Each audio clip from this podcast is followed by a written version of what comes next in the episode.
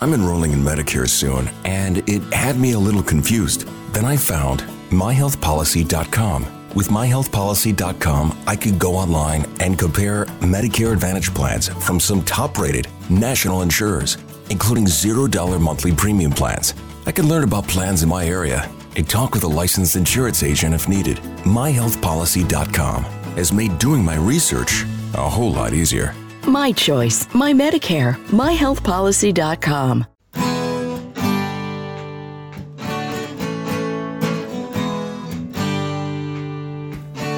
Bem-vindo a mais um podcast do Senhor Tanquinho. Eu sou o Guilherme. E eu sou o Rony. E aqui a nossa missão é deixar você no controle do seu corpo. Esse podcast é um oferecimento da loja online Tudo Low Carb. E o que é a loja online Tudo Low Carb? Bom, a Tudo Low Carb é uma loja que vende, como o próprio nome já diz, somente produtos que se encaixam numa dieta low carb e cetogênica. Lá você vai encontrar de tudo, desde farinhas, farinhas de amêndoa, farinha de amendoim, farinha de coco, farinha de linhaça, adoçantes, xilitol, eritritol, estévia, dentre muitos outros temperos e produtos naturais feitos com comida de verdade. O mais legal é que a gente conhece a dona, é a Eliana, a gente já até entrevistou aqui no podcast, e a Eliana nos garantiu que ela está sempre procurando na internet para garantir que a Tudo Low Carb tenha os melhores preços dos adoçantes xilitol, eritritol e da farinha de amêndoa, que segundo a gente são os ingredientes mais importantes se você quer fazer receitas low carb. Então, se esse é seu caso, se você quer comprar xilitol, eritritol e farinha de amêndoas com o melhor preço da internet, é só você acessar tudolowcarb.com.br, porque lá é garantido que você vai encontrar. E você pode aproveitar para comprar diversos outros produtos low carb com qualidade. Este podcast também é um oferecimento do Aikito. E o que é o, o? Bom, o Aikito é um aparelhinho que serve para medir o seu nível de cetose através do hálito. Bom, a gente achou muito interessante esse aparelho porque você pode saber o seu nível de cetose sem ter que furar o seu dedo ou fazer um exame de sangue para isso. É um aparelho realmente revolucionário no mercado e o mais legal é que ele é uma tecnologia 100% brasileira. O Iago, que foi o seu criador, entrou em contato com a gente e a gente achou super legal divulgar essa iniciativa. E é por isso que hoje o Aikito é um dos patrocinadores aqui do podcast. A gente recomenda que você conheça esse aparelho se a sua intenção é saber o seu nível de cetose. É só acessar o Aikito, que é u a i k e ele tem esse nome porque, além de ser brasileiro, ele é mineiro, então nada melhor que um trocadilho, o Aikito. Fala Tanquinho e Tanquinha, esse podcast está sendo oferecido a você por nós. Isso, por mim e pelo Rony e pelo nosso programa Guia Dieta Cetogênica. O Guia Dieta Cetogênica é um curso em vídeo com todas as informações passo a passo para você seguir uma dieta cetogênica de sucesso. E como bônus para você que escuta os nossos podcasts, a gente colocou dentro do programa na área de membros especial todos os nossos produtos já publicados até hoje. Então, são dezenas de livros de receitas, são centenas de receitas, tem também o nosso livro de texto e teoria, né, das 120 dúvidas sobre alimentação saudável respondidas, que foi elogiado inclusive pelo Dr. Souto, pelo Rodrigo Bomeni, pelo Danilo Balu e por vários e vários convidados que já passaram pelo nosso podcast. E tem tabelas, infográficos, textos explicativos, resumos em PDF, um grupo secreto no Facebook e muito, muito mais. Então, convido você a conhecer o nosso programa Guia Dieta Cetogênica. O jeito mais fácil de fazer isso é acessando senhortanquinho.com GDC. Letra G de guia, D de dieta e C de cetogênica. senhortanquinho.com GDC. Você vai ter acesso ao programa completo e a gente vai amar te receber lá dentro da área de membros. Vamos para o episódio. Olá, Tanquinho! Olá, Tanquinha! Sejam muito bem-vindos a mais um episódio do nosso podcast. E hoje temos a honra de contar com o Dr. Rodrigo Duprá. Tudo bom com você, Rodrigo? Pô, tudo perfeito. A honra é minha de estar aqui com vocês. Satisfação poder falar aí para um podcast tão bacana, um, um, conteúdo tão legal que vocês estão gerando para as pessoas. Estou muito feliz de estar nesse papo com vocês. Pô, é um prazer ter você aqui com a gente. E para quem não te conhece, o Rodrigo é médico, ele também tem um podcast, é um dos mais ouvidos, é um dos mais populares aqui no Brasil. Então a gente queria saber, Rodrigo, de onde foi que surgiu esse seu interesse pela medicina e né, por a medicina alternativa no segundo momento, digamos assim. É muito curiosa a tua pergunta. Assim, eu não sei o exato momento que eu comecei a gostar de medicina, porque eu acho que era muito novo, assim. Eu sempre me vi fazendo duas coisas na vida, música e medicina.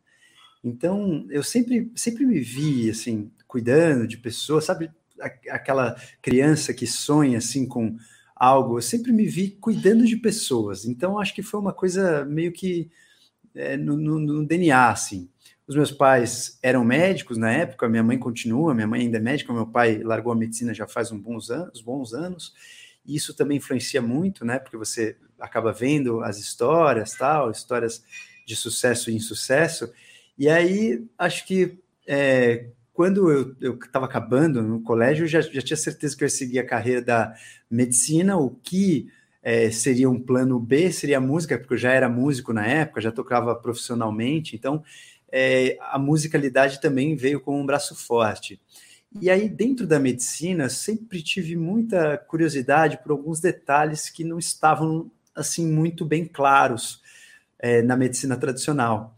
E até pra, pela questão do dia a dia, do estresse médico, eu considerava, é, eu tive um pouco de dificuldade de me identificar com algum preceptor é, em todos os sentidos, assim. Eu gostava muito, assim, às vezes de um preceptor, de um professor no, no quesito matéria, no quesito conhecimento, mas eu vi o estilo de vida, via a pessoa meio desequilibrada e tal, e eu nunca me identifiquei. Então, tiveram poucos médicos, ou, ou quase nenhum, na, durante a minha vida, que eu falava, putz, eu queria ter a vida desse cara então, eu sempre gostei muito de, de entender um pouco o lifestyle, o estilo de vida, de se dedicar né, a, ao cultivo de um, de um corpo é, mais saudável. Né? E eu não digo nem pela estética, porque numa época assim eu me importava bastante com a estética também, mas do, do corpo em relação à musculatura, a você estar tá na academia e tal, mas depois ficou muito uma coisa mais é, de saúde, mesmo orgânica, funcional.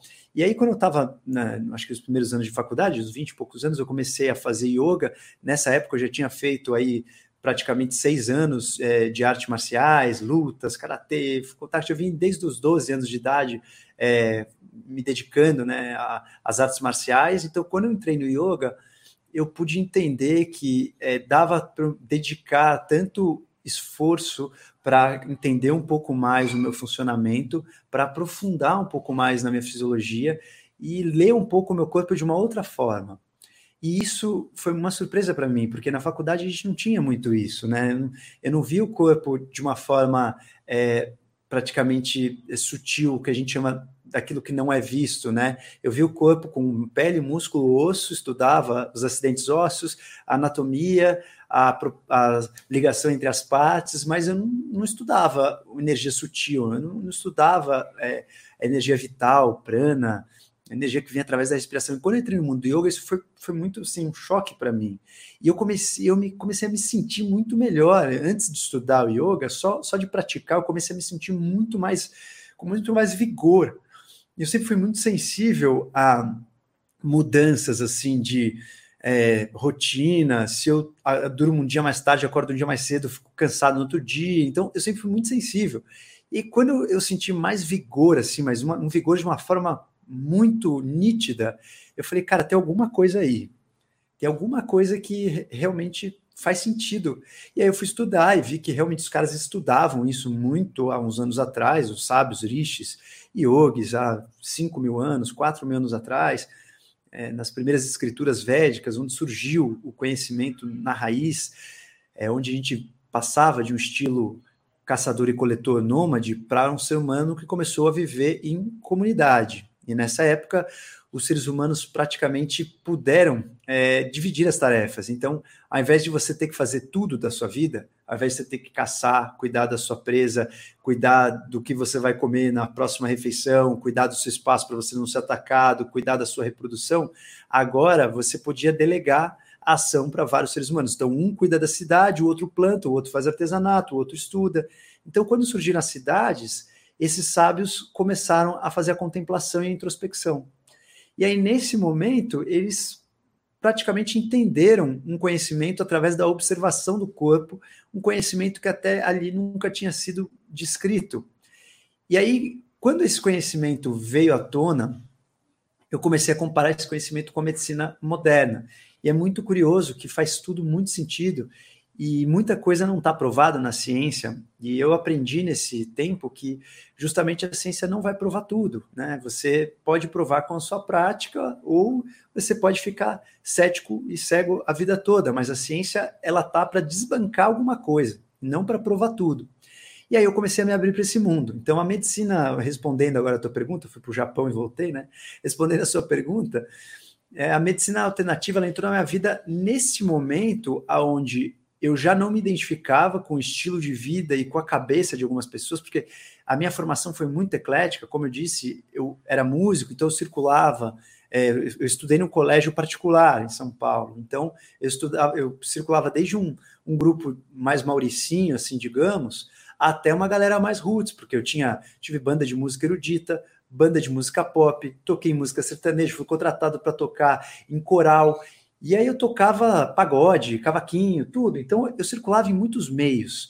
E eu sabia muito ser camaleão e identificar a coisa boa de cada meio. Então, eu muitas vezes tocava pagode num lugar super humilde, e no dia seguinte eu estava numa apresentação de um festival pop dos melhores colégios de São Paulo. Então, como eu circulava em muitos meios, eu não conseguia me adaptar muito a um meio onde a cabeça é muito quadrada e muito fechada, que é a medicina. E aí, então, foi uma junção explosiva, porque eu vi que a medicina alternativa tinha um, um super efeito na prática, na vivência, na experiência da vida, no vigor, enquanto como você se sente, como você acorda. E, ao mesmo tempo, eu olhava para a minha redondeza, né, para os médicos que, que deveriam ser minhas inspirações, e eu não me identificava e não porque eles não eram bons, não. Eu tinha muito, muita gente boa, admiro muito vários professores que eu tive, mas eu não me identificava na totalidade. Eu queria é, alguma coisa além que não estava ali. E aí eu comecei a embalar no estudo é, de realmente uma medicina alternativa. Eu já vinha da minha adolescência estudando muito a parte estética, como eu falei, então já conhecia todos os suplementos alimentares, eu já fui aquele bodybuilder de academia, ah, de, de academia, bodybuilder de academia que malhava duas horas, depois lutava mais duas horas na minha adolescência. Então, eu já tinha circulado aí nesse conhecimento de alguns stacks, alguns suplementos, eu sabia bastante sobre proteína, alimentação. Então, quando eu cheguei na faculdade com esse conhecimento e aí tive esse insight aí de poder degustar de uma prática mais contemplativa, foi algo muito transformador. E aí é um caminho sem volta, né? Quem começou a estudar a medicina alternativa, e eu, eu, eu não gosto muito do nome alternativa porque é um pouco pejorativo aqui no Brasil. A alternativa parece que é, é, é alguma coisa assim, tipo, muito suplementar, porque eu acho que a medicina alternativa, às vezes, ela passa a ser até principal quando a gente fala em prevenção mais do que a medicina tradicional. A, a, medicina alternativa para a prevenção ela é superior à medicina tradicional. É claro que a junção das duas talvez seria o mundo ideal, mas eu chamo talvez de uma medicina integrativa, né, que integra todos os conceitos. Então, a medicina integrativa, no meu ponto de vista, ela é talvez um, um trampolim para uma visão mais aberta, para uma visão mais ampla e para uma vis visão onde você talvez não esteja tão enraizado em alguns conceitos, onde você permite que coisas talvez sutis e não tão óbvias possa beneficiar o paciente. Perfeito, Duprá. Caramba, acho que ficou super completa a sua resposta. E realmente, né, o termo alternativa faz parecer que é algo meio, muitas vezes místico, digamos assim, mas a gente quis dizer no sentido de que não é tão ortodoxa, não é o standard em todos os lugares que você vai.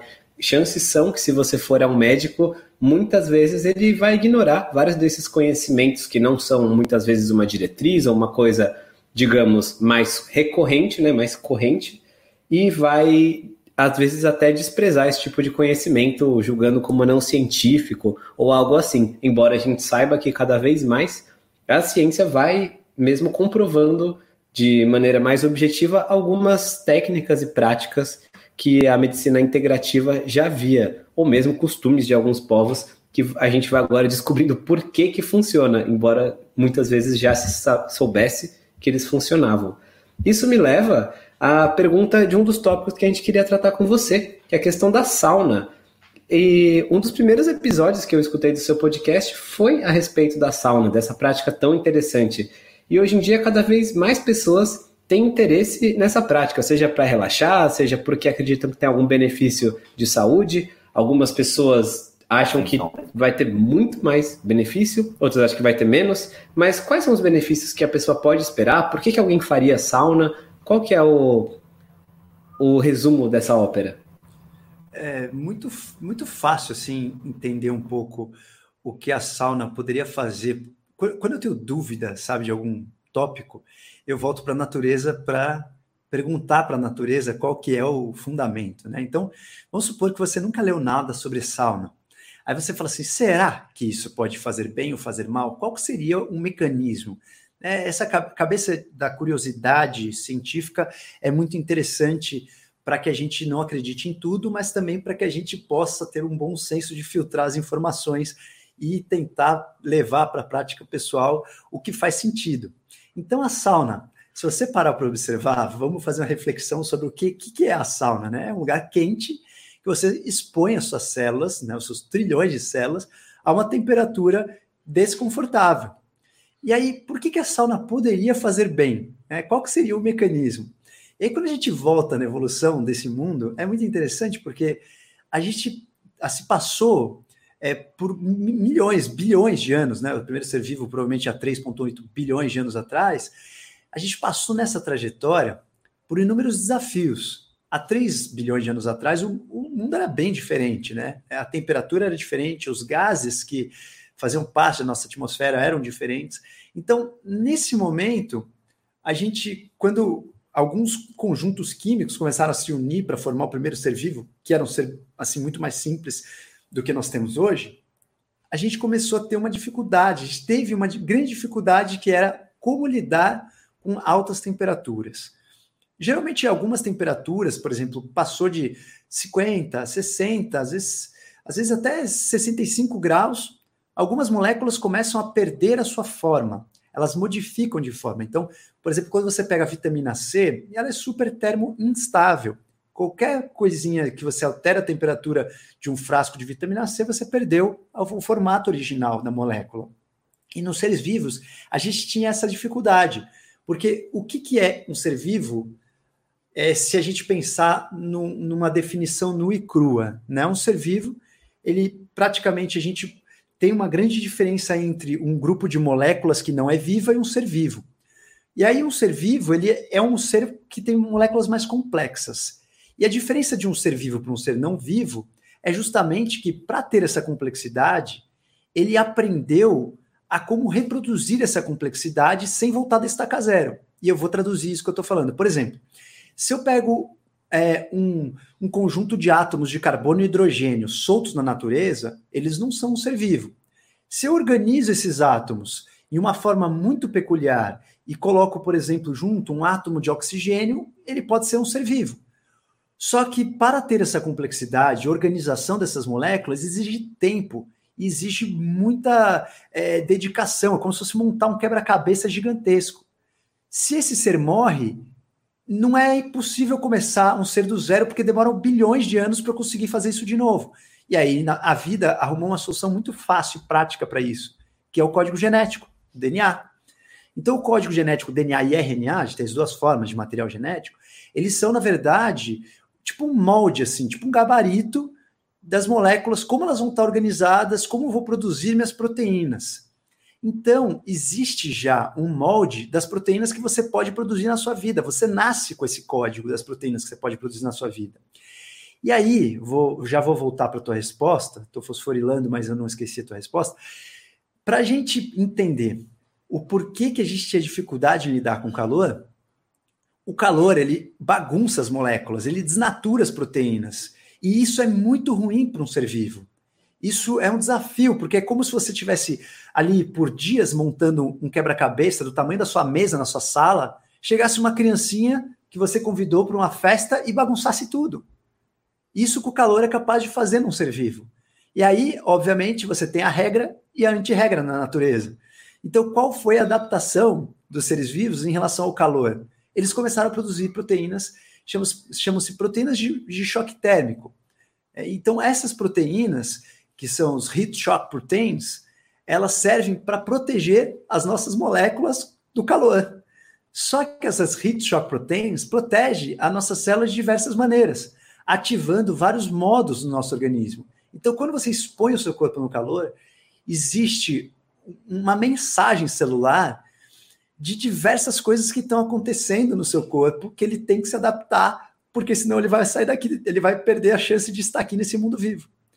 E aí o calor faz isso por você, ele manda essa mensagem. Como que ele faz isso? O calor, ele ativa alguns genes, por exemplo, a sauna ativa um gene que se chama FOXO3, e esse FOXO3 é um dos genes que está mais linkado com a longevidade. As pessoas centenárias têm uma expressão muito, muito boa desse, desse, desse gene. Quem tem uma boa expressão, quem tem, vamos falar em quantidade, como se você tivesse mais gene, como se esse gene estivesse falando mais alto. Quem tem o gene FOXO3 falando mais alto, ele essa pessoa tem uma chance de ser centenária maior do que a pessoa que tem esse gene ruim ou fraco. Então a sauna, ela ativa esse gene, por exemplo, ela expressa mais esse gene. Então a sauna, ela leva a várias mudanças fisiológicas, agora respondendo de uma maneira mais prática a tua pergunta, você tem uma super vasodilatação, você tem uma resposta dessas heat shock proteins, você produz essas heat shock proteins que ajudam a sua célula a saírem melhor da sauna do que elas entraram. Isso chama-se hormese. A hormese é um conceito que veio da toxicologia, que ela diz o seguinte: você toma um veneno em uma dose que é, é tóxica, mas não vai te matar. E o teu corpo, na hora que ele vai tentar se adaptar a essa toxicidade, quando ele volta, ele volta melhor. Então, assim, o aromese é um estímulo de estresse para o seu organismo, que quando você volta desse estresse, o seu organismo voltou mais apto a lidar com o próximo, a lidar com o próximo estresse, a lidar com o próximo estímulo. Então, a sauna funciona como esse aromese. Ela, ela, ela é um estímulo que te tira do conforto, ela te tira de uma zona onde o teu corpo estava no status quo e ela te coloca para sofrer um estresse para assim, cara, você tem que otimizar seu funcionamento, você tem que é, evitar que as suas moléculas é, caiam numa desordem. Como que você vai fazer isso? Pô, vamos nos fortalecer. Vamos então produzir algumas substâncias para que a gente garanta que isso não aconteça. Então, por exemplo, você produz não só mais expressão do FOXO3, como você produz mais BDNF, que é um fator de crescimento é, que faz a neurogênese, ou faz a nossa neuroplasticidade, ajuda nossos nervos a crescerem, ajuda nossos neurônios a se conectarem mais. Você aumenta a superfície de troca da sua pele, tipo, você tem uma pele mais vascularizada, então isso permite com que você é, tenha uma excreção, uma secreção é, maior de suor, uma excreção maior de toxinas. Então você diminui é, a inflamação, você por essa vasodilatação, por você conseguir aumentar o seu volume plasmático, principalmente para quem faz bastante sauna, você melhora muito a tua inflamação. E depois, logo depois da sauna, assim que você sai da sauna, você tem um pico é, de produção é, de hormônio de crescimento.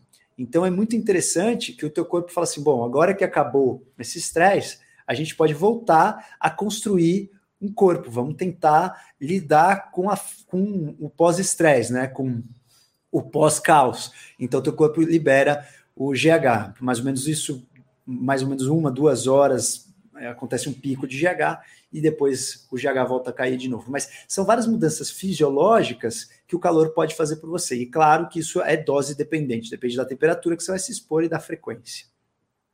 Perfeito, Rodrigo. E nesse caso, agora nesses tempos de Covid e que as saunas e as academias estão fechadas Brasil afora, você teria alguma dica de como emular algum desses benefícios que a gente obtém na sauna, só que sem ir até uma sauna? É, o ideal, né? Eu, eu espero que esse momento chegue, e eu, inclusive, fui atrás aqui no, no Brasil é, de algumas é, empresas de sauna domiciliares que não tem um preço tão alto. Então, assim, se você for pensar no ideal, é você comprar uma cabine de uma sauna para sua casa. E tem agora já tá, já tem no mercado, né, algumas saunas mais acessíveis, onde você pode fazer uma sauna meio que individual para sua família. Isso depois eu já vou explicar é, a questão é, não, não médica, né? Ou vamos dizer, igual a gente falou no começo do episódio, alternativa. Agora, uma outra forma da gente é, simular isso é através de um banho quente e frio, né? Você alternar um banho quente com um banho frio. Em geral, é, quando eu, eu, tenho uma facilidade a ter inflamação muito grande, né? Isso é uma longa história, mas eu tenho muitas inflamações, eu tenho uma sensibilidade alimentar muito grande, então qualquer coisa que eu como fora é, do, do, que eu poderia comer, eu tenho muita inflamação, eu já acordo um pouco mais travado, com as minhas articulações mais enrijecidas. Então, quando eu estou sentindo uma necessidade, por exemplo, aqui no condomínio que eu estou, a sauna fechou e eu não tenho saunas, né? Quando eu vou visitar é, os meus pais no interior, aí lá a gente tem uma sauna, mas aqui eu não tenho. Então, o que, que eu faço? Eu ligo por mais ou menos uns dois minutos o chuveiro no puro quente, espero o vapor subir, e aí depois eu ligo no total frio, então fico um minuto nesse vapor e depois eu entro no banho frio completo. Então, o choque térmico também faz esse efeito, é um efeito diferente. Até se a gente comparar a sauna lenha, a sauna infravermelha, a sauna vapor e a sauna seca, até entre si elas têm efeitos diferentes. Então, quando você faz isso num banho, tem um efeito diferente, não vai ser o mesmo efeito do que você ir na sauna.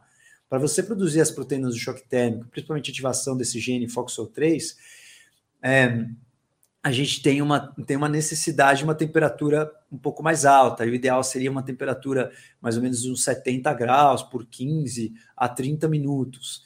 Então a gente não consegue isso no banho e eu nem recomendo isso, porque a gente vai gastar muita água para fazer isso. Né? Eu já acho insustentável. ainda mais vivendo em São Paulo, uma grande cidade que falta água direto no inverno. Então eu não recomendo que façam esse tipo de sauna, esse tipo de uso da água é, como sauna, porque a gente vai acabar caindo num problema de sustentabilidade, o que não é bacana. Então, o que eu recomendo para fazer esse efeito é um, um, ou dois minutos de água pura quente, puramente quente, aberta. Aí você pode até entrar numa água mais quente, é, molhando teu corpo, aí você desliga e liga na água fria total. Esse tempo que você perdeu deixando a água correr de um ou dois minutos, você vai ganhar, porque a água fria, quando você toma banho de água fria, você não consegue ficar muito tempo embaixo do chuveiro. Então você vai tomar o seu banho bem mais rápido. Isso quando você estiver precisando. O ideal, ideal mesmo, é a sauna elétrica, é, que você tenha condições de chegar numa temperatura alta, sem também ter esse ônus para o meio ambiente. Mas dá para fazer sim em casa dessa forma. Excelente, Duprá. Então, pelo que eu entendi, não só a sauna tem seus benefícios, como a exposição ao frio também, que também é algo que, obviamente, é, em excesso pode ser danoso para a gente, assim como o calor excessivo ou muito prolongado também pode ser danoso, mas em pequenas doses pode ser útil, o que volta nesse conceito de hormese. Você podia explicar um pouquinho mais para o pessoal sobre a hormese, sobre por que, que ela pode ser útil para a gente? Você mencionou de passagem, mas queria ouvir um pouquinho mais sobre isso. Tá, perfeitíssimo. É, cada estímulo desse de estresse é, o corpo, o nosso corpo é muito adaptativo, ele fica tentando arrumar uma maneira dele poder é, se adaptar com os estímulos do meio ambiente e não perder a sua postura, né? não perder o seu posto. Isso tá já na nossa essência, em todas as células existe essa, esse formato. Então, o que acontece é, com a hormese é que você realmente tira as suas células de um conforto. Então, várias, várias coisas podem acontecer quando você tira a sua célula do conforto, né? Você pode, por exemplo, ultrapassar o limite de regeneração ou de reparação, e aí você tem um estresse que não é benéfico, esse estresse passa a ser deletério, porque você vai gerar uma cicatriz nesse estresse. E isso vale até para um estresse mental, né, um transtorno pós-traumático, por exemplo. Então, todo estresse que é a sua resiliência. A resiliência é a capacidade de você voltar à forma inicial depois de um estímulo que te deforme. Vou repetir. A resiliência é você tem, por exemplo, uma bolinha de borracha. Você aperta essa bolinha de borracha. Se você, por exemplo, tem uma bolinha pouco resiliente, a hora que você aperta, a hora que você solta, ela não volta total. Se a bolinha de borracha é altamente resiliente, você aperta, ela volta para o formato inicial. Então, existe uma equação onde quanto mais resiliente é o organismo, maior é o estresse que você vai dar para ele conseguir chegar nesse momento de hormese. Qual que é a hormese ideal? É aquela hormese que você estressa o corpo no limite, aonde ele vai ter uma recuperação completa. Nessa recuperação completa, o rearranjo celular e molecular vai ser mais favorável para um bom funcionamento daquela máquina.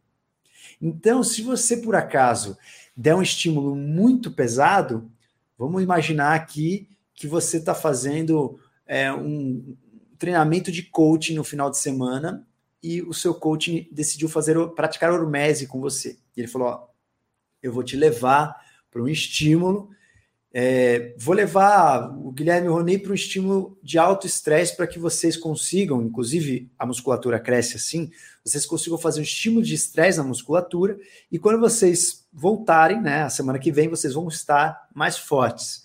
E aí, é, o teu coaching coloca uma carga tão pesada que você tem uma ruptura do ligamento colateral, é, o ligamento lateral do seu joelho, ou cruzado, anterior.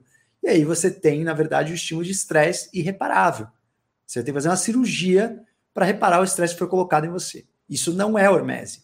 A hormese é um estímulo que você consegue é, voltar ao seu estado inicial. E quando você volta, você produziu substâncias, você se preparou, você preparou o seu exército para que você é, esteja mais forte, mais organizado para um próximo estímulo. E isso vale para várias práticas na sua vida. É uma prática de hormese muito simples que você pode fazer enquanto você ouve o episódio por exemplo, fazer retenção da tua respiração. Você faz a retenção quase, você respira, prendeu o ar. E aí fica um minuto, um minuto e meio. Isso já é uma hormese. Você já coloca o teu corpo no estresse, você vai aumentar a tua quantidade de gás carbônico circulante no teu sangue, o seu centro respiratório vai captar isso, ele vai te forçar a ter né, incursões respiratórias, você vai querer respirar. Isso você está praticando tua hormese. Só que se você, por acaso, chegar num limite onde, ah, cara, eu apaguei, você passou da hormese, apaguei, bati a cabeça e abri o meu couro cabeludo, Pô, você passou da hormese. Então, a hormese é todo estímulo que você leva o teu corpo no estresse a ponto de conseguir voltar para o estado inicial de uma organização melhor do que você foi. E você pode fazer o jejum para fazer isso, você pode usar o banho frio, você pode usar é, por exemplo, substâncias que praticam a sormese. Então, tem muitas substâncias que nos fazem bem, que na verdade elas tiram o nosso corpo é, de um estado né, de conforto é, e te colocam no estado de estresse. Por exemplo, vai a cafeína poderia dizer que é um stack que poderia estimular a sormese. Então, é muito interessante é, que o conceito de hormese pode ser levado para tudo, né? Tanto para coisas físicas, para coisas mentais, né? Você estimular, por exemplo, é, numa fase onde você está precisando usar muito a mente, ou numa fase de estresse, você também estressar o corpo é muito interessante, porque você é, consegue tirar força do, daquele estímulo, justamente a força física. Então, por exemplo, um concurseiro de um vestibular, o cara está numa super pressão psicológica ali. Se ele também tem uma pressão física, ou seja, se ele está estudando 10 horas por dia e durante uma hora ele faz um exercício super vigoroso, é muito benéfico para ele, porque ele vai primeiro mandar uma mensagem para o corpo que o corpo dele está tá estressado junto com a mente, então ele, ele consegue dar uma vazão melhor para esse estresse, ele consegue liberar endorfinas. Então o corpo é muito sábio, o corpo comunica, se comunica muito. Essas trilhões de células, elas têm uma sabedoria muito grande, quase de um ser vivo para cada célula. Então é muito interessante trabalhar com hormese de várias maneiras. E aí você citou o banho frio. Só para finalizar o raciocínio, o banho frio ele entra como um outro estímulo. Né? Ele é uma hormese, só que ele já causa uma super vasoconstrição em vez da vasodilatação. Durante o banho frio, ele estimula o seu sistema simpático, você tem uma descarga de adrenalina. Tanto quando você entra debaixo do banho frio, a primeira coisa que você faz é fazer aquela respiração paradoxal. Então, isso faz com que você aumente a sua descarga de norepinefrina, de adrenalina. E aí, quando você sai do banho frio, você tem um, um, uma baixa, né? Você tem uma queda dessa norepinefrina. E aí você tem aquele super bem-estar, você libera endorfina, você libera uma cascata anti-inflamatória, o teu corpo ele entende que é para baixar o metabolismo, você começa a ativar uma via que chama AMPK, que é a via da escassez, que estimula nas suas células sobrarem poucas e boas, um mecanismo chama autofagia. É, então, assim, é uma cascata de eventos que, que vão acontecendo que você vai se beneficiando. Agora, tem muita gente que tem uma controvérsia grande em você fazer sauna e banho frio, porque tem algumas pessoas acreditam que com o banho frio você anula o efeito bom da sauna, você deveria esperar uma hora para você tomar um banho frio. Eu gosto de tomar banho frio logo depois da sauna. E tem várias vertentes sobre isso, não existe o certo e errado. Mas eu uso isso mais como um disruptor mental. Perfeito, Rodrigo, perfeito. Então, é, a hormese seria também, né, mais ou menos o conceito de antifragilidade, né? Que se você vai dando pequenos estímulos para ir ficando cada vez mais resistente em um dado sentido, desde que você não deu um estímulo muito grande e quebre todo o sistema antes da hora, né? E você citou vários tipos de hormese, como o banho frio, o jejum. É, o treino com pesos também seria uma forma de hormese, né? E uma dieta com maior restrição de carboidratos, será que também poderia ser considerado uma forma de hormese? É muito interessante a tua pergunta, né? É, reflexivamente poderia, né? Uma restrição calórica por si só já é uma hormese. Agora, uma restrição de carboidratos, se você tiver keto adaptado, ou seja, se você tiver o teu funcionamento é, do combustível de gordura, ou se o seu corpo conseguir usar a gordura como uma fonte de combustível e você consumir gordura, não necessariamente vai ser uma hormese, você só vai mudar do álcool para gasolina. Então, assim, é, mesma coisa que você compra um carro flex e aí você não quer colocar gasolina porque está caro, você vai colocar o álcool. Teu carro ele não vai trabalhar sobre um estresse muito maior porque você está colocando álcool, pelo contrário.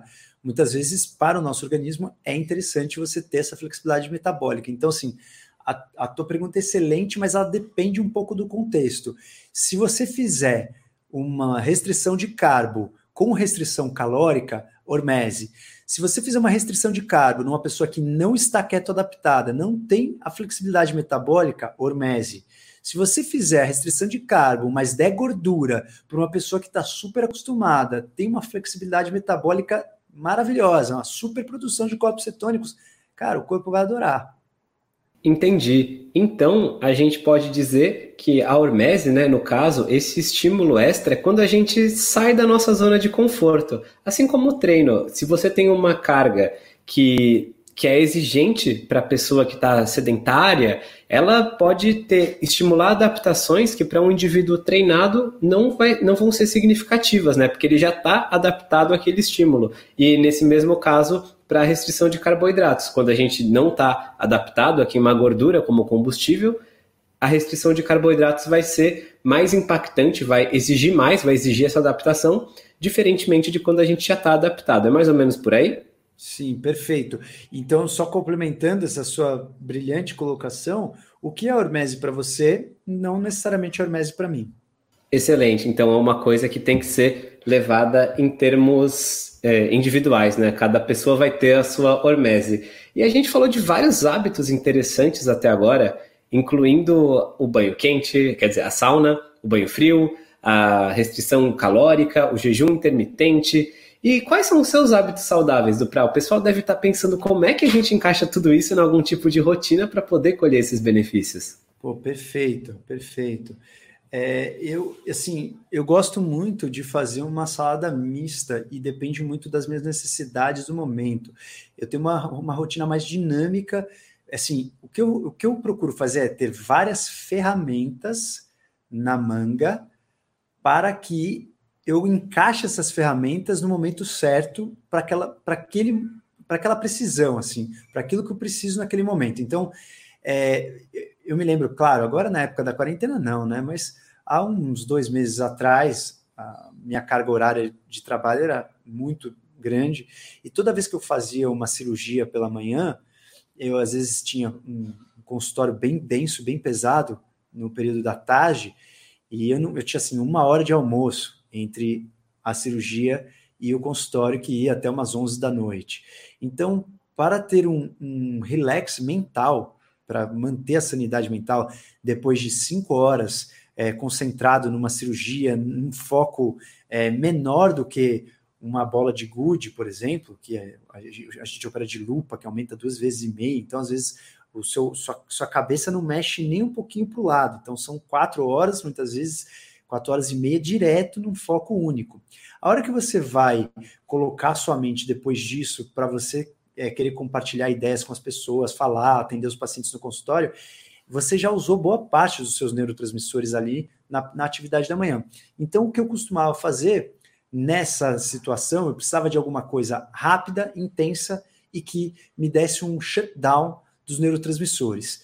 Então, assim, eu só estou explicando isso para você entender o quão é, é importante você ter várias ferramentas, porque elas são muito flexíveis para encaixar na sua precisão, mas precisa entender primeiro o que você precisa. E aí, o que eu fazia nesses casos, antes de almoçar, eu fazia uma sessão de sauna com respiração. Eu faço um tipo de respiração pranayama dentro da sauna.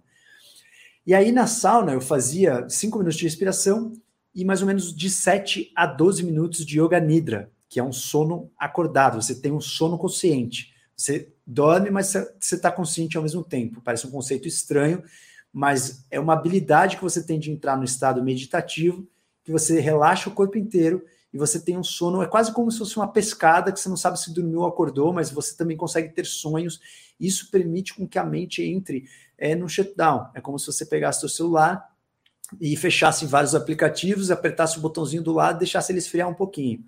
E aí, saindo da sauna, fazia 10 minutos de estímulo binaural, que é um estímulo sonoro, é, com um monotom em cada orelha, e em cada orelha é, fazia um barulho com um gap de alguns hertz. Esse gap o seu cérebro produz. Então, eu produzia, por exemplo, um gap de 10 hertz, que são ondas alfa. Então, eu fazia essa sessão de binaural, com um fone, um dispositivo de binaural, deitado no mesmo lugar que eu quando eu saía da sauna, e na sequência eu ia para o banho frio, e aí eu tinha mais 20, 15 minutos para almoçar e estava novo, como se eu tivesse acabado de acordar, como se eu tivesse dormido uma noite. Então, assim, as ferramentas do autocuidado, do lifestyle, elas permitem muita coisa na nossa cabeça e no nosso funcionamento e como você vai performar, na precisão da sua performance. Então, assim, hoje na quarentena eu tenho uma hora para praticar yoga e mais meia hora para fazer um treino funcional e mais meia hora para fazer respiração. Então, eu tenho uma prática de duas horas matinal todos os dias. Isso é assim, é muito mais fácil você estar tá no equilíbrio assim do que você estar tá no equilíbrio numa rotina muito corrida, mas é muito interessante que você tem ferramenta para colocar em vários tempos. Então, se você tiver 10 minutos, você tem que ter ferramentas para o seu lifestyle para 10 minutos. Então, o mais importante é, agora falando de uma forma prática, você ter muitas ferramentas para aquele dia. Então, o dia que você tem cinco minutos para você fazer alguma coisa para adaptar o teu corpo para aquele momento, lembre-se que a vida é dinâmica, né? cada dia deve ser vivido como uma nova vida e cada noite é uma morte. Então, cada dia você tem uma necessidade. Então, hoje a minha necessidade é ter um descanso de cinco minutos. Amanhã, minha necessidade é ter uma prática de duas horas. Claro que a frequência faz com que você tenha consistência. E a consistência faz com que você tenha evolução. Então é muito importante, mesmo que você tenha cinco minutos, faz cinco minutos. Então eu faço uma junção de muitas ferramentas. Eu uso o jejum, uso banho frio, uso meditação, uso binaural, uso mantras, uso respiração, uso prática de musicalidade para consciência, estados alterados de consciência através da música, uso é, alguns dispositivos de meditação então, dispositivos de neurofeedback, uso banho frio com a sauna, uso banho de gelo. Então, assim, dá para você colocar muita coisa, inclusive os fitonutrientes aí, entendeu? Você pode usar, é, por exemplo, um chá de marapuama antes da sauna, que você tem uma maior conexão, então você consegue entrar no estado meditativo de uma maneira mais rápida. Então, você tem vários, é, vários efeitos sinérgicos que podem ser adicionados. É como se fosse você fizesse sua alimentação e você colocasse temperos. Conforme você vai ficando melhor na sua gastronomia, você vai fazendo temperos mais arrojados, mais refinados. Então, assim, tem muitas ferramentas, até antes de dormir existe ferramenta, né? Aromaterapia, difusor. Então, assim, a minha vida não, não, não tem um momento que não exista alguma coisa que ajude ou a minha performance ou o meu bem-estar naquela hora. Então, para todos os momentos tem alguma é, alguma muleta ali que eu ajudo o meu corpo a ter um funcionamento ótimo para aquilo que eu preciso, né? Isso não, não chega a ser um vício, mas chega a ser um lifestyle. Certo, Rodrigo. Caramba, são muitas ferramentas, muitas alternativas, é, várias coisas que eu particularmente nem nunca tinha ouvido falar e vou com certeza dar uma pesquisada depois aqui do nosso podcast.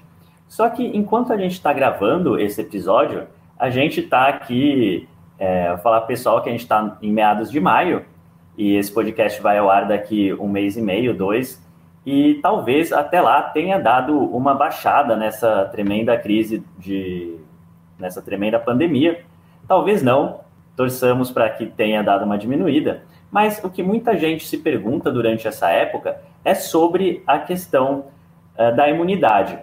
É, as pessoas não ligam muito para isso durante, não ligaram muito para isso durante sua vida toda, só que agora, como tá, é, isso está muito em voga na televisão, em tudo que é lugar, elas sempre, elas agora estão com essa questão da imunidade na cabeça. E como tudo isso, né, todo esse conceito de hormese, todas essas ferramentas que você apresentou, podem é, podem impactar a imunidade das pessoas? É, quais seriam algumas dessas ferramentas que mais podem ter um impacto positivo na vida das pessoas?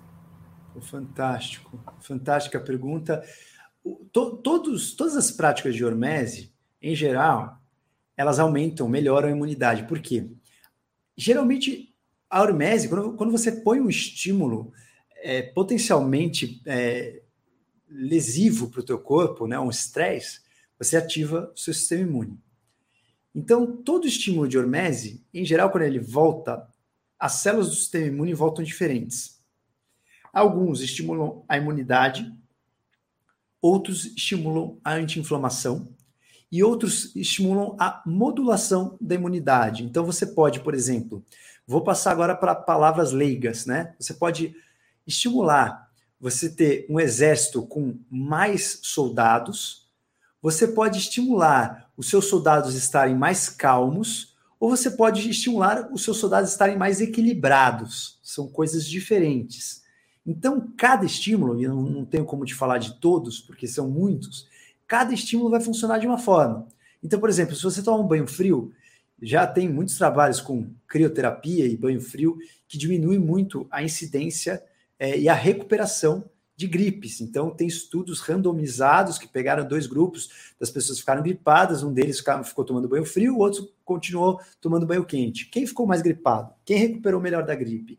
Então, tem vários estudos desses, por exemplo, tem um estudo com ratos é, em relação à crioterapia, que eles perceberam que aumentou dois tipos de células, célula um linfócito T, que é responsável pela nossa imunidade adquirida, a imunidade celular, a imunidade que existe uma memória, né? Quando você se expõe de novo a um patógeno, os linfócitos T fazem um, um bom papel.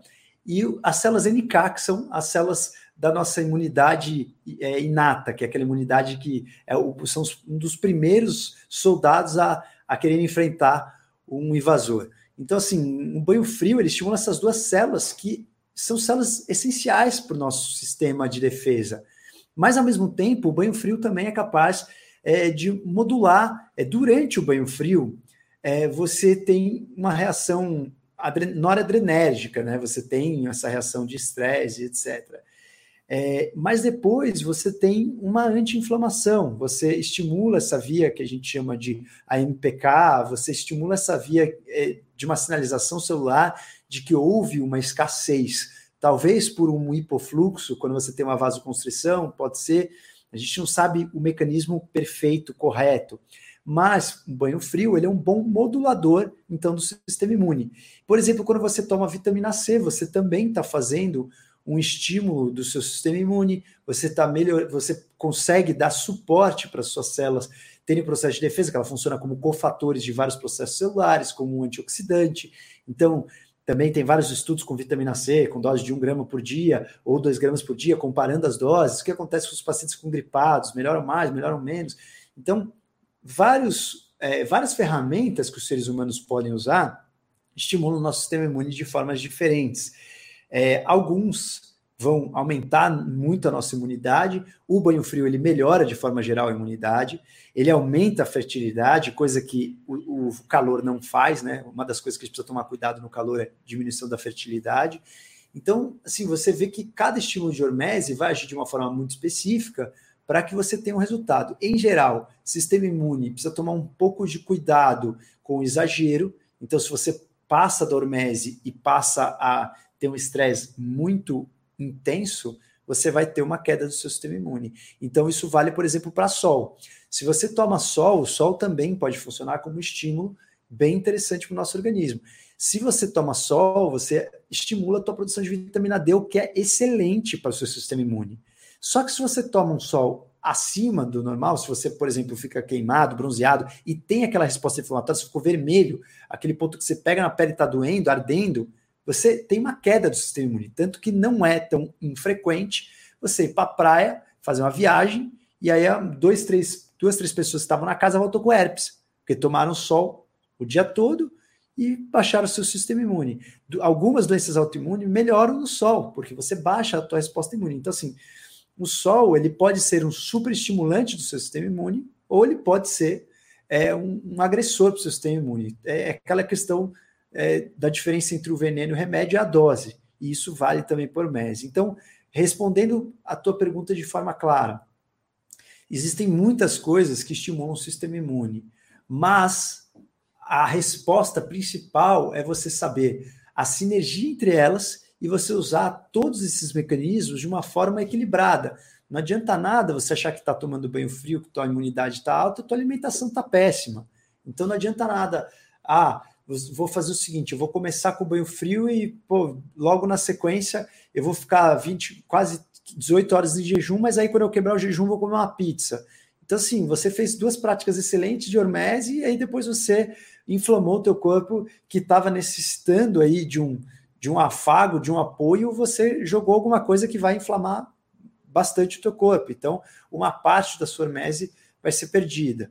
Então, eu acho que o, principal conselho, quando você quer encaixar práticas de hormese para a tua evolução e para você ter um sistema imune mais forte, eu acho que, primeiro, conhecer as suas fraquezas. Aonde estão as suas fraquezas? Você é uma pessoa alérgica, você é uma pessoa tópica, você tem que ver o que você está colocando para dentro, porque o que você está colocando para dentro está reagindo. Não, eu não sou alérgico, não sou atópico. Como é que é a tua tolerância ao calor? E tua tolerância ao frio? Geralmente o que você tolera menos é a sua fraqueza. Então você tem que se conhecer para entender qual estímulo de hormese vai estimular o teu corpo a estar mais equilibrado e não mais desequilibrado. Fantástico, Rodrigo, fantástico. Uh, acho que ficou bem completa essa questão da imunidade e da hormese. E a gente falou bastante desses assuntos e antes da gente passar para a próxima perguntinha, eu queria saber se você acha que ficou faltando falar alguma coisa nessa questão da hormese ou da sauna ou da imunidade, senão a gente já pode ir para a próxima. É, não, acho que pode ir para a próxima. Acho que tem, sempre coisas bacanas para falar nesse assunto, né? Daria para a gente falar mais das questões moleculares, tem muitas vias celulares de comunicação incríveis mas acho que não é muito objetiva, é uma introdução inicial, mais para as pessoas meio que terem um contato, né? E você é, comentou de forma até engraçada da questão de, nossa, tem muita coisa que você faz aí que eu nunca ouvi falar. Realmente, as pessoas às vezes acham que eu vivo uma vida meio etezoide, assim, né? Tipo, cara, você faz umas coisas muito bizarras, que para mim é super natural, sabe? Eu acho que conforme você vai colocando ferramentas na sua vida de melhora ou otimização do seu funcionamento, é exatamente como eu falei daquele estudo da medicina alternativa, é um caminho sem volta, porque você falou, cara, fiz isso, eu estou me sentindo melhor, estou performando melhor, estou com o meu cérebro mais claro, eu estou com a minha vida mais equilibrada, não tem porquê, agora é daqui para a próxima, e assim segue. Então, você acaba virando é, uma vida meio avatar, assim, como eu chamo. com certeza. E foi bom que você tocou nesse ponto, que eu queria justamente perguntar quais que você acha que são esses tipos de hormese, esses tipos de estímulos mais acessíveis para alguém que ouviu a entrevista aqui e está querendo começar com alguma dessas práticas. Acredito que, por exemplo, é, o jejum seja relativamente acessível, né? Que basta você tirar uma refeição. E qual que você considera mais acessível? Pô, acho que realmente você tocou aí no mais acessível, com certeza. O jejum hoje, eu acho que ele talvez seria o meu number one. Por quê? Porque você tem muitos benefícios, e cada tipo de jejum é, vai, vai trazer um benefício, né? Você pode fazer um jejum de um dia todo, duas vezes por semana, você pode fazer o um jejum intermitente, que a gente chama de janela alimentar, que você decide quantas horas por dia você vai comer, quantas horas você vai ficar em jejum. Você pode fazer um jejum mais prolongado, tem jejum de cinco, de cinco dias com água, tem vários tipos, né? Tem o jejum do Ramadã. Então, assim, o que é interessante no jejum é que você, em geral, poupa não só o seu corpo é, de um grande estímulo, ou seja, um grande trabalho de assimilar, de digerir, de quebrar substâncias, de ver o que pode ser bom, o que pode ser ruim, o que é tóxico, o que não é. Você poupa o teu corpo desse trabalho, mas você poupa também o teu bolso de uma refeição. Então, talvez o jejum hoje nesse quesito quarentena, onde tem muita gente que está com redução salarial, tal, eu acho que seria o, número um não, não, não entendo um motivo é, de você não praticar o jejum hoje, até como um estímulo de assim, se amanhã faltasse comida no mundo, quanto estaria apto para é, comer menos, né? O quanto estaria apto para ficar mais horas sem comer. Então, eu acho que assim, é, é muito interessante colocar o jejum como uma prática de ensinamento moral para suas células. Eu só não recomendo jejum para aquelas pessoas que têm um problema no metabolismo da glicose. Então, a pessoa que toma hipoglicemiante, essa, essa pessoa tem que procurar um profissional antes de fazer. O resto, eu recomendo jejum a todos de uma forma coerente e começando aos poucos. Agora, as outras formas naturais de você fazer uma hormese, você pode, depois do jejum, talvez uma outra que é muito acessível e de graça, é você fazer práticas de respiração. Porque você coloca o teu organismo numa zona fora do conforto, com retenção, com ar, sem ar, com práticas de respiração de vários tipos, pelo nariz, pela boca, mais acelerada, mais devagar. É, você pode ficar é, fazer uma prática de narinas alternadas para equilibrar o teu fluxo. Então, a respiração te coloca num, numa zona de desconforto que você é obrigado a estar no conforto para se adaptar com aquilo. E pensa comigo assim, re refletindo, é como se você tirasse as duas coisas mais importantes para o organismo por alguns momentos, que é o oxigênio e o fluxo calórico de glicose.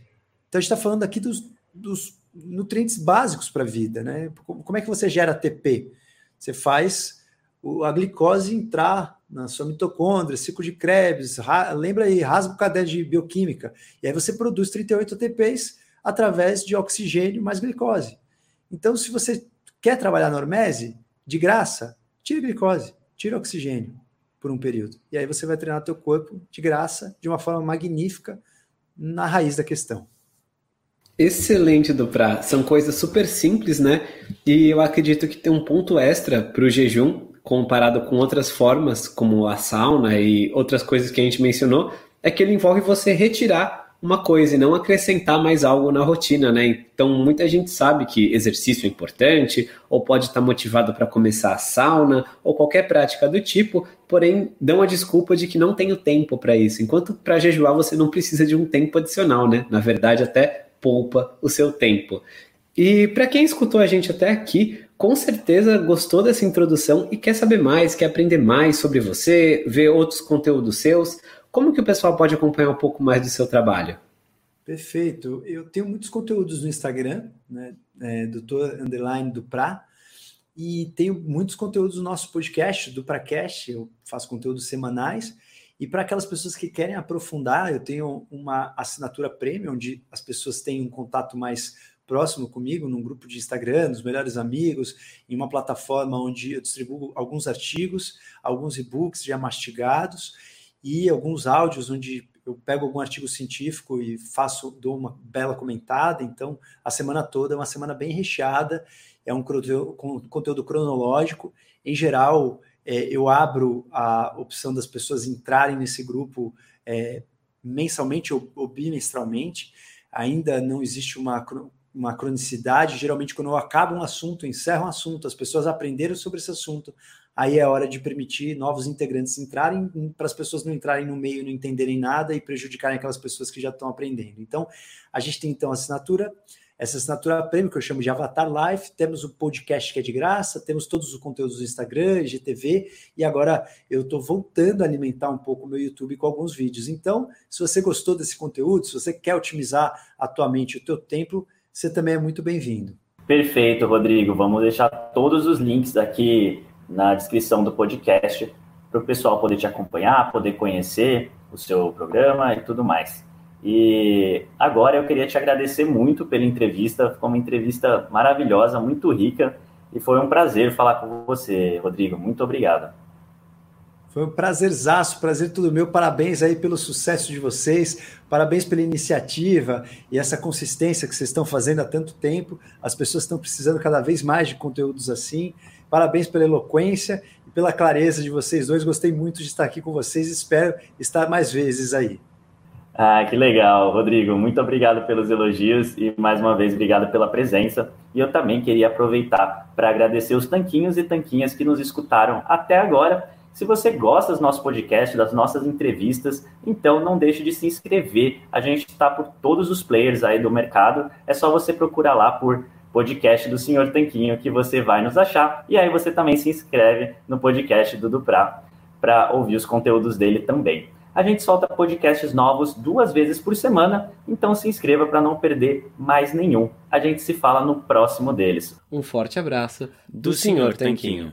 Fala Tanquinho e Tanquinha, esse podcast está sendo oferecido a você por nós. Isso, por mim pelo Rony e pelo nosso programa Guia Dieta Cetogênica.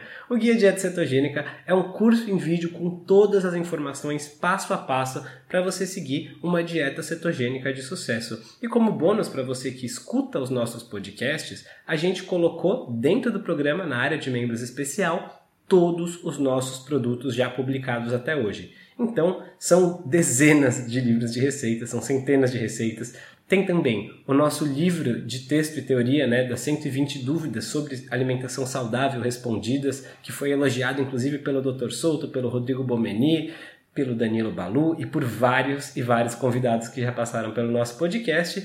E tem tabelas, infográficos, textos explicativos, resumos em PDF, um grupo secreto no Facebook e muito, muito mais. Então, convido você a conhecer o nosso programa Guia Dieta Cetogênica. O jeito mais fácil de fazer isso é acessando senhortanquinho.com GDC. Letra G de guia, D de dieta e C de cetogênica. senhortanquinho.com GDC. Você vai ter acesso ao programa completo e a gente vai amar te receber lá dentro da área de membros.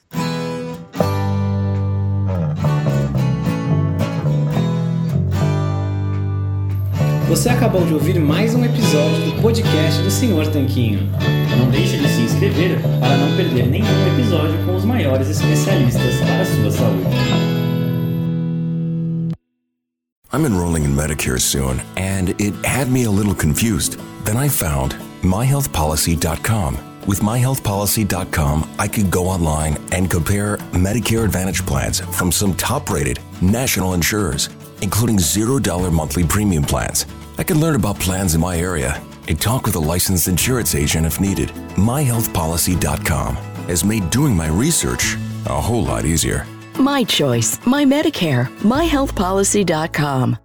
New to Medicare? Start now. Go to myhealthpolicy.com to learn about some of the top rated Medicare Advantage plans in your area, including plans for $0 a month in plan premiums, low out of pocket costs, and expansive provider networks. If you're thinking about a Medicare Advantage plan, myhealthpolicy.com is a great place to go to find a plan that meets your needs. Learn more about your options, even talk with a licensed insurance agent. myhealthpolicy.com.